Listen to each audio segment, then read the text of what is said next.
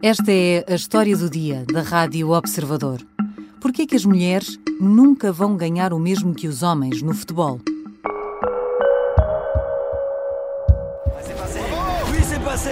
Bien sûr que c'est passé. Maintenant, faut que ça aille au bout. Ouais, c'est bien joué. Il y a plus qu'à la pousser. Il y a plus qu'à la pousser. O vídeo de uma empresa de telecomunicações tornou-se viral esta semana. Mostra uma série de golos e jogadas incríveis de jogadores da seleção francesa de futebol, acompanhados pelo relato em êxtase dos comentadores e de imagens de euforia dos adeptos nas bancadas. Só que aquelas imagens são, na verdade, um engano. Quem dribla, passa, remata e marca não é Mbappé ou Griezmann, são as jogadoras da seleção feminina. É tudo um truque construído com efeitos especiais. A conclusão é evidente. Se elas jogam assim, exatamente como eles, por que é que não arrastam as mesmas multidões, não enchem os mesmos estádios, não têm o mesmo reconhecimento, nem já agora ganham o mesmo salário? No dia em que arranca o Mundial de Futebol Feminino, o primeiro com presença portuguesa, vou conversar com a treinadora Madalena Gala, coordenadora da formação do Clube Futebol Benfica. Eu sou a Sara Antunes de Oliveira e esta é a história do dia. Bem-vinda, Madalena Gala. Obrigada e obrigada pelo convite. Se calhar começamos já pela provocação da pergunta deste episódio. Por que é que as mulheres nunca vão ganhar o mesmo que os homens no futebol? Estou a ser dramática? Impactante. Essa pergunta é impactante. Se calhar, se falarmos eh, mundialmente, acho que conseguimos atingir esse patamar, ou em algumas seleções já se começa a atingir esse patamar. Uhum. Se falarmos nacionalmente, e particularmente eh, nos clubes, dificilmente as mulheres vão conseguir ganhar o mesmo que os homens. Isso porquê? Porque para, para, para ter patrocínios é preciso ter visibilidade, é preciso ter adeptos, é preciso abrir estádios, é preciso encher estádios, é preciso vender camisolas, merchandising, porque para, para ter dinheiro é preciso entrar dinheiro. Uhum. E neste momento uh, o futebol feminino ainda não tem essa dimensão aqui em Portugal, ainda não temos essa dimensão e vemos isso ao longo, ao longo dos anos.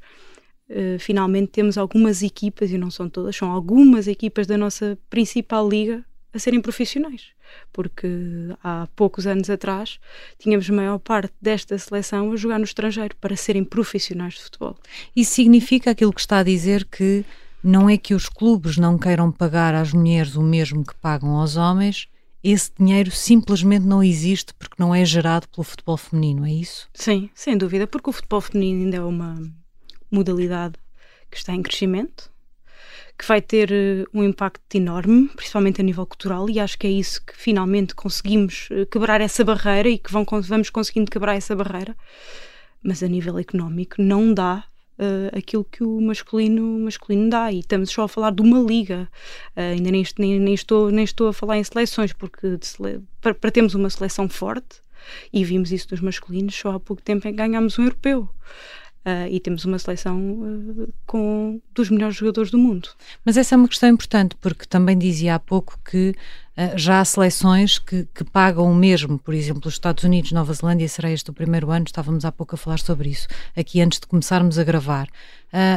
mas isto tem de partir das federações? De facto, a mudança só pode acontecer se for ao reboque das seleções? Sim, a, a, a federação tem sido quem, quem está a conseguir e quem consegue movimentar isto. Uh, a nossa liga principal, uh, antigamente, há 4 ou 5 anos, fomos ver, não tínhamos clubes, era quase tudo amador. Neste momento, com a entrada dos grandes, para entrar, no fundo, foi os convites que, que, a Federação fez e quase que obrigou uh, tanto Sportings, Benficas, Bragas, Famalicão a entrarem. Para quê? Para conseguirmos sim trazer esses adeptos e começarmos a quebrar esta cultura de que o futebol não pode ser só um, visto por homens e jogado por homens pode ser, pode ser jogado por mulheres, visto por mulheres, mas que homens também gostem de ver as mulheres uh, a jogar futebol.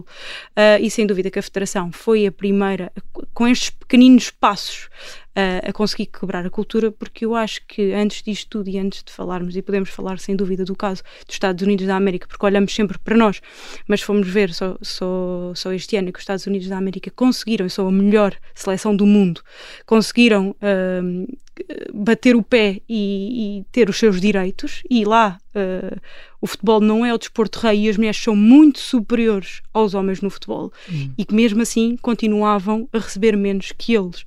Não era é? ainda mais chocante, não é? Era Eram ainda... obviamente mais, mais bem-sucedidas e mesmo assim ganhavam menos. Exatamente, e caso cá não é esse o caso. Nós estamos a dar passos pequeninos, firmes, mas muito consistentes, para termos uma liga competitiva, porque a nossa liga ainda não é profissional, ainda, ainda está dentro da secção não profissional, uma liga competitiva para termos uma seleção cada vez com ambições maiores e que mesmo assim, com a liga que ainda não é profissional, conseguimos estar numa fase final do Mundial. Mas o problema disto tudo, uh, Madalena Gala, é que tudo isto acaba por ir parar a uma questão de mentalidade e de cultura do país, porque se as pessoas acham que é um desporto menor ou que é uma forma menor de jogar futebol porque é com mulheres, não vão aos estádios, não vão comprar as camisolas, não vão ver os jogos, não há razão para haver patrocínios e isto transforma-se numa enorme bola de neve. Como é que se muda essa mentalidade? Muda-se esta mentalidade quando começamos a perceber e a conseguir abrir espaço para a mulher na sociedade. Um, porque elas espaços físicos neste momento têm, cada uma delas eh, tem, consegue, as meninas já conseguem vir bater aos clubes e ter espaço e infraestruturas para, para o fazer. Espaço na sociedade antigamente não havia, e há poucos anos também, quando dizemos antigamente, não falamos uh, décadas ou poucas décadas. Um, e hoje em dia já começamos a ter esse espaço, a mulher começa a ter esse espaço na sociedade, em que o futebol não é um desporto de, homem, de homens, é um desporto. Pode ser jogado por mulheres e por homens. E não é bom fazer e haver as comparações ou as diferenças uh, que elas jogam assim e eles jogam assado e porque elas fazem. Não, é um desporto diferente porque é jogado por elas e nós temos é que apreciar a, especific, a especificidade do jogo do futebol que é feminino.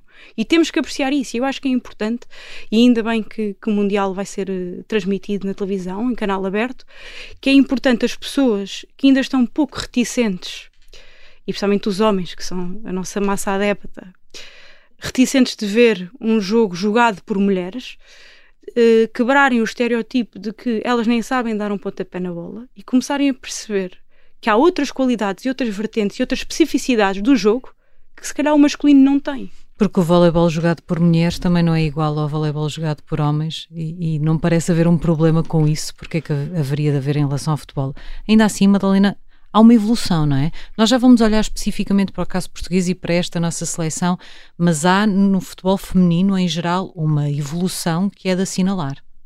Sim, uma, uma evolução crescente uh, e eu acho que, que é muito isto. A sociedade em geral já começa a perceber, a perceber ou, ou, então a obrigar, porque no fundo as empresas continuam a ter, ter que existir cotas para terem mulheres em cargos um, de liderança e, e, e, a contratarem mulheres, porque ainda há muito estigma de que a mulher é menos competente que o homem. Uh, mas é importante que se comece pelo desporto, porque o desporto é mais fácil, é mais transparente de quebrar essas barreiras. E, e é importante que elas tenham essa palavra, esse poder para mudar, porque só assim é que conseguimos mudar uma sociedade e assim é que conseguimos mudar uma cultura, porque isto está tão enraizado. E não é só no nosso país em muitos países. Mas o que é que tem mudado, sobretudo na prática? É a multiplicação de equipas? É há pouco falava de já há espaços onde as meninas se podem dirigir e dizer eu quero treinar futebol. É isso que, sobretudo, tem sido mais visível, a disponibilidade de uma série de oportunidades para que isso aconteça? Sim, é exatamente isso. É uh, também o caso de, de, aumento do número de praticantes e ao aumentarmos o número de praticantes porque aumentámos o número de equipas, porque antigamente chegavam-nos eh, jogadoras com 20, 21 anos a primeira vez a jogarem futebol e tinham aqui logo para as séniores, hoje em dia já podem começar a partir dos 3, 4, 5 anos, uh, coisa que, não, que não, não acontecia. E porquê? Muitas das vezes não era porque elas não queriam, é porque elas não podiam porque a família não deixava, porque os pais não queriam, porque havia o estereotipo uh, e o modelo de ser no fundo, que é é menina, não joga futebol. A menina tem que ser elegante, tem que ir para a ginástica, tem que ir para a dança, não vai para o futebol. E hoje em dia, ainda bem que existe esta representatividade de eu já olho para a televisão e já vejo anúncios com uma Jéssica Silva. Uh, já vejo uh, jogos de futebol, de, de, futebol feminino a serem transmitidos. Então eu já posso sonhar em ser jogadora, porque eu tenho essa representatividade. Eu, eu não quero ser o Cristiano Ronaldo, eu quero ser a Jéssica Silva porque eu sou mulher. Se eu fosse homem, eu queria ser o Cristiano Ronaldo. Mas eu sou mulher e eu, então, eu tenho que ter essa representatividade. Eu acho que isso é o mais importante. E a, a cultura quebra-se quando temos os pais a virem aos clubes e a, bater, e a bater à porta e a dizer: Tenho aqui esta menina e a minha filha quer jogar futebol. Coisa que há 5, 6 anos atrás isso não acontecia. Já voltamos à conversa com Madalena Gala, treinadora e coordenadora da formação do Clube de Futebol Benfica. Vamos tentar perceber que diferença fará este Mundial, que começa hoje, na Austrália e na Nova Zelândia, e o que podemos esperar da seleção portuguesa?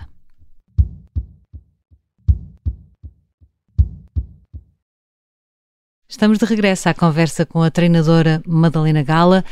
Já temos falado aqui um bocadinho desta, desta questão de Portugal, mas Portugal, se comparado com outros países, nesta evolução que tem descrito aqui de já haver pelo menos muitas famílias a bater à porta uh, com meninas que querem treinar futebol, ainda assim estamos atrasados em relação a outros países?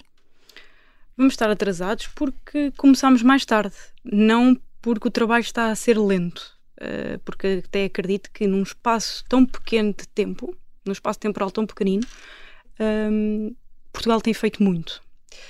E tem feito muito, até porque temos um conjunto pequeno de jogadoras Uh, e se antes havia um gap muito grande em que as jogadoras nos chegavam com 20, 20 e tal anos às séniores, hoje em dia elas chegam às séniores com 18 anos, mas já com 10 uh, eh, de formação de uhum. futebol, ou pelo menos com 5 de formação de futebol. Uh, portanto, acredito que é um processo lento, vai demorar anos, mas está a ser construído passo a passo, sem um, pular etapas, que é o mais importante, para que não existam esses gaps e que ao mesmo tempo a verdade é que o trabalho tem sido feito e tem-se visto já frutos.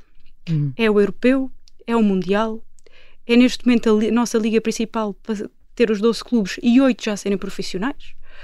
Um, portanto, aqui a Federação tem feito um trabalho incrível e os clubes, incrivelmente, têm aceito isso e temos conseguido uh, cada vez mais uh, evoluir e aumentar a competitividade interna para que depois em estes palcos um, maiores e superiores, nestes, nestes grandes palcos, uh, se faça coisas impossíveis ou, ou incríveis para, para se mostrar que, que, estamos lá e, e, que viemos para ficar e que da próxima vez isto não seja notícia, que a partir daqui seja recorrente estarmos em fases finais uh, de, de mundiais e de europeus. Mas há ainda muita coisa para fazer. Nós já temos, e imagino que isso faça diferença, os principais clubes em Portugal com equipas eh, do futebol feminino, o Sporting, o Benfica.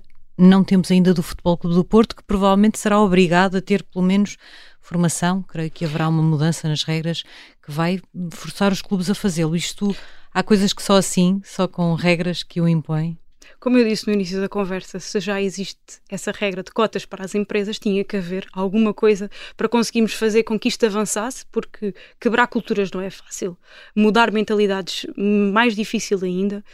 E a verdade é que esta obrigatoriedade ainda é obrigatória. Uh, para se tornar uh, uma coisa normal e habitual.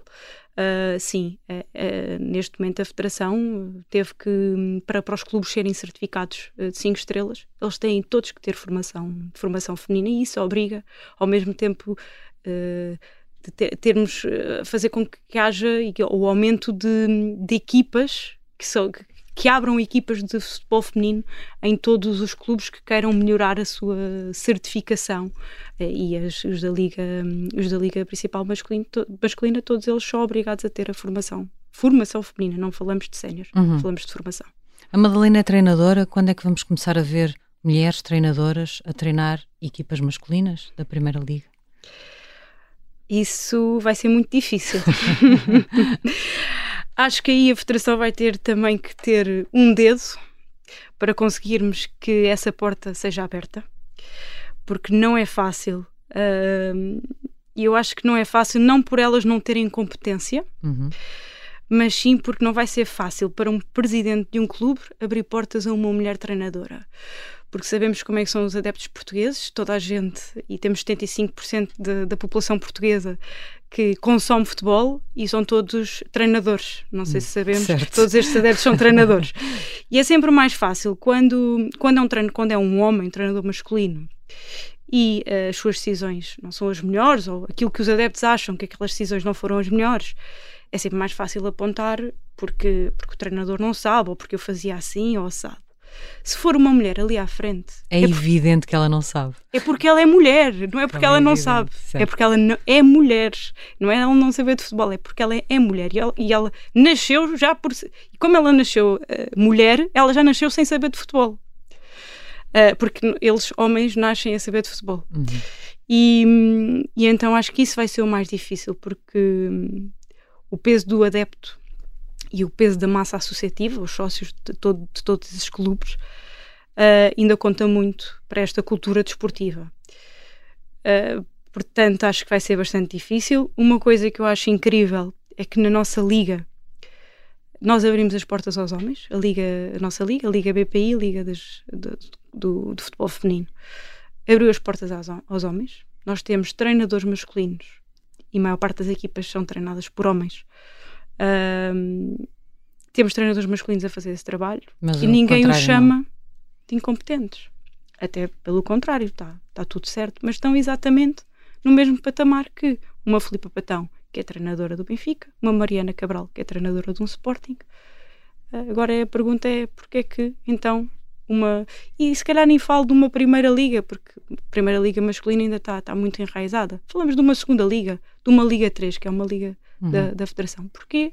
E por que não colocar mulheres à frente? Se calhar vinham aí umas surpresas. Uh, Madalena, haverá um antes e um depois deste Mundial Feminino uh, para Portugal? Depois desta participação uh, no Campeonato do Mundo, haverá um antes e um depois? O futebol feminino em Portugal não será igual? Eu acredito que sim. Pela visibilidade e o mediatismo que o Mundial uh, tem tido, uh, acredito mesmo, mesmo que sim.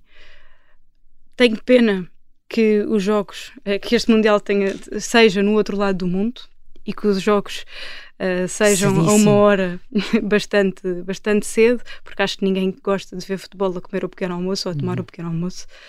Um, mas mesmo assim acredito que vamos ver muita gente a acordar cedo e que vamos bater recordes de assistências televisivas neste, neste Mundial. Eu acredito mesmo. Gostava que fosse noutro horário, porque acho que ficaríamos todos a ganhar, a ganhar com isso, mas acredito mesmo que vai haver. Uh, isto, vai ser, isto vai ter algum impacto. E pode, pode não ser já, mas há de ter em.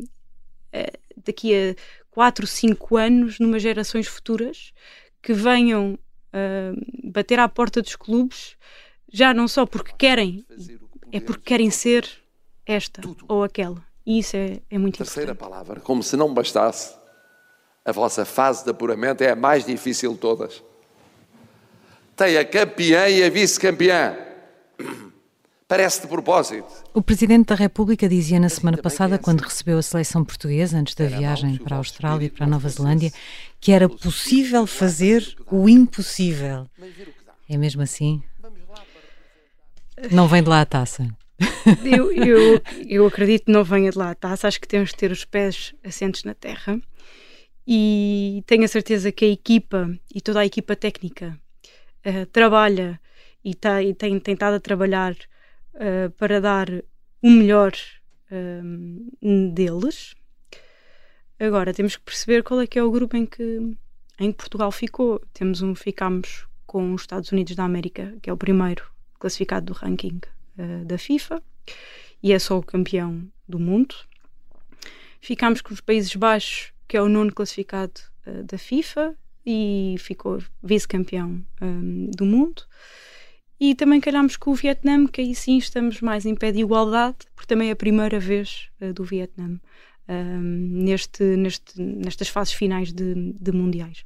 Acho que temos que ter uh, temos que ter bem os pés assentos na terra, fazer o nosso melhor, aproveitar ao máximo porque as, estas jogadoras vão, vão estar num palco onde lhes vai dar, vai -lhes dar uma visibilidade gigante. Um, agora, se vamos passar um grupo, passar o grupo, eu não diria que não já à partida, não diria não, não vamos passar. Acredito que este primeiro jogo com os Países Baixos vai ser um jogo muito, muito, muito decisivo e muito importante. Um, até porque não nos podemos esquecer que os Países Baixos tiveram uma, uma qualificação difícil ali uh, a lutar com a Islândia e Portugal no playoff ganha uh, e ganhou a Islândia. Não nos podemos esquecer também que Portugal quer muito e quis muito estar lá porque fez 13 jogos, foi a equipa que mais jogos fez uh, para estar onde está. Um, e, e, acredito que se o primeiro jogo corre bem, vamos ter uma confiança, porque estas jogadoras já passaram por tanto. E dei hoje o caso da, da Ana Borges, tem 186 internacionalizações. Passou uh, fez, fez uma carreira de não profissional em Portugal. Foi, teve que ir para fora para ser profissional. E é chamada, e foi quando ela sai do Chelsea e vem para o Sporting, para, para ser pela primeira vez em Portugal profissional.